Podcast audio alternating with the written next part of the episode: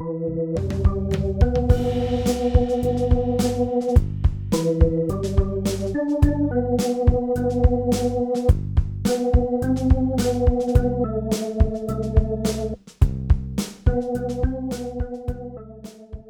Lieben, schön, dass wir auch in den Ferien für einige Podcast-Folgen zusammen sein werden. Unser Podcast heißt Die Brücke und ich will euch heute von einer solchen Brücke zwischen Menschen erzählen, die wir seit einigen Jahren immer mit einer kleinen Gruppe Jugendlicher aus unseren Gemeinden und unserem Kirchenbezirk aufsuchen. Wir hätten das auch in diesem Jahr getan, und zwar genau jetzt in dieser Woche. Aber Corona hat uns einen Strich hindurch gemacht.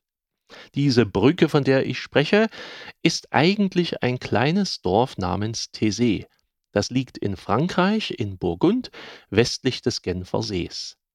Es hat nur wenige Einwohner und niemand würde dieses Dorf kennen, wenn sich dort nicht vor Jahrzehnten eine Bruderschaft gefunden hätte, die sich diesen Ort aussuchte, um dort gemeinsam geistlich zu leben und Jugendliche zu klösterlichem Leben zusammenzuführen.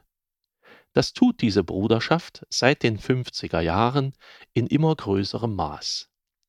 Die Mönche kommen inzwischen aus verschiedenen Kirchen, es sind Evangelische dabei, Katholiken, Orthodoxe und sie kommen aus vielen verschiedenen Ländern.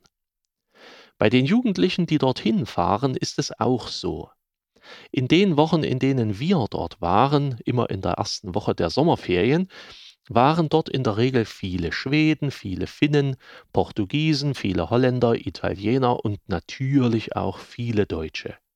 Auch aus anderen Ländern kamen Jugendliche, aber nicht so viele. Manche von ihnen sind katholisch, manche evangelisch, viele sind auch gar nicht christlich und kommen trotzdem.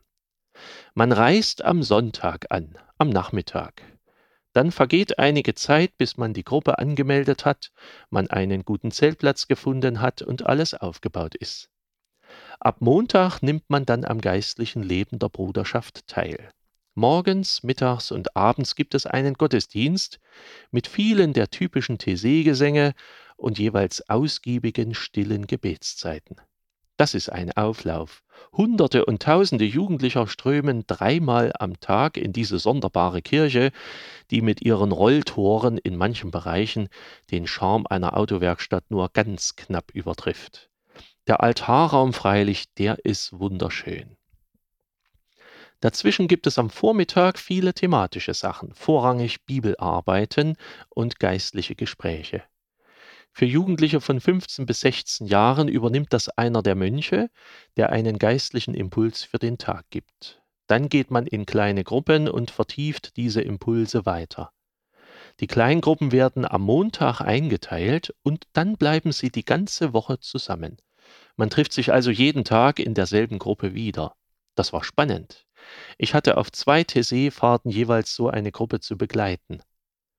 Die älteren Jugendlichen, 17 bis 29 Jahre alt, organisieren sich selbst.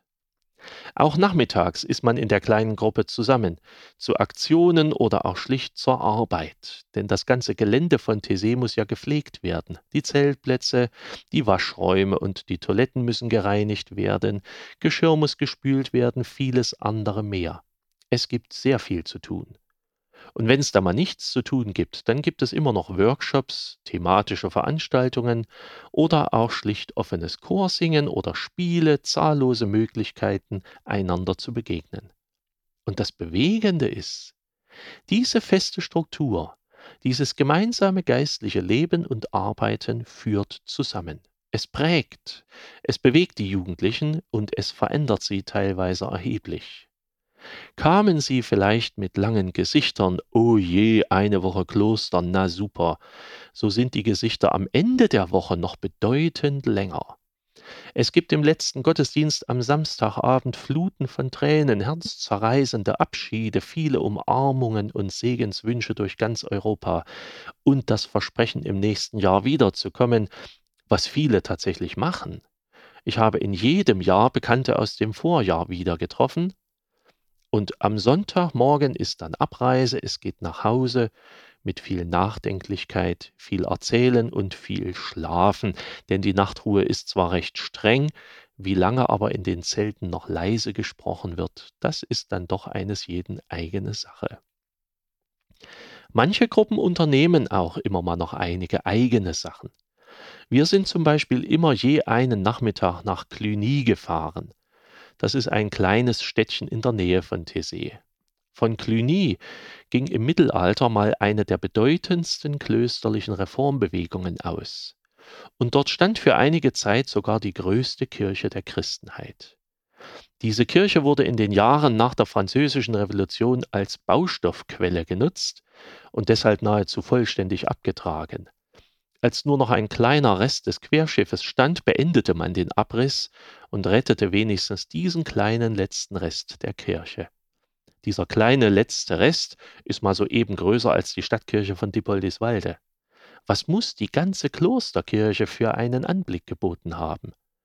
Heute fährt man mit dem Auto in das Zentrum der Stadt und merkt erst auf dem Parkplatz, dass man soeben durch eine ehemalige Kirche gefahren ist. Auch die Gemeinschaft von Thésée prägt die Welt, indem sie Brücken zwischen jungen Menschen baut. Sie führt sie nach Thésée und zueinander und zu Gott. Und manch einen prägt das lebenslang. Es gibt auch viele Erwachsene, die dort regelmäßig sind. Der verstorbene ehemalige französische Präsident Mitterrand besuchte noch als Präsident regelmäßig die Gemeinschaft von Thésée. Die Gemeinschaft von Thésée bringt Lieder und geistliches Leben auch in die Welt hinaus.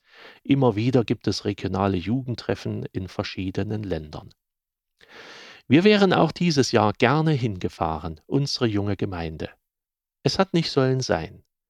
Aber die Gelegenheit wird wiederkommen. Im nächsten Jahr werden wir wieder dort sein, in Thésée. Und bis dahin haben wir Thésée Gebete in unserer Kirche in Dippoldiswalde oder auch die beiden sehr von Thésée geprägten Gottesdienste zum Heiligen Abend und in der Osternacht. Seid herzlich gegrüßt, euer Pfarrer Schurig.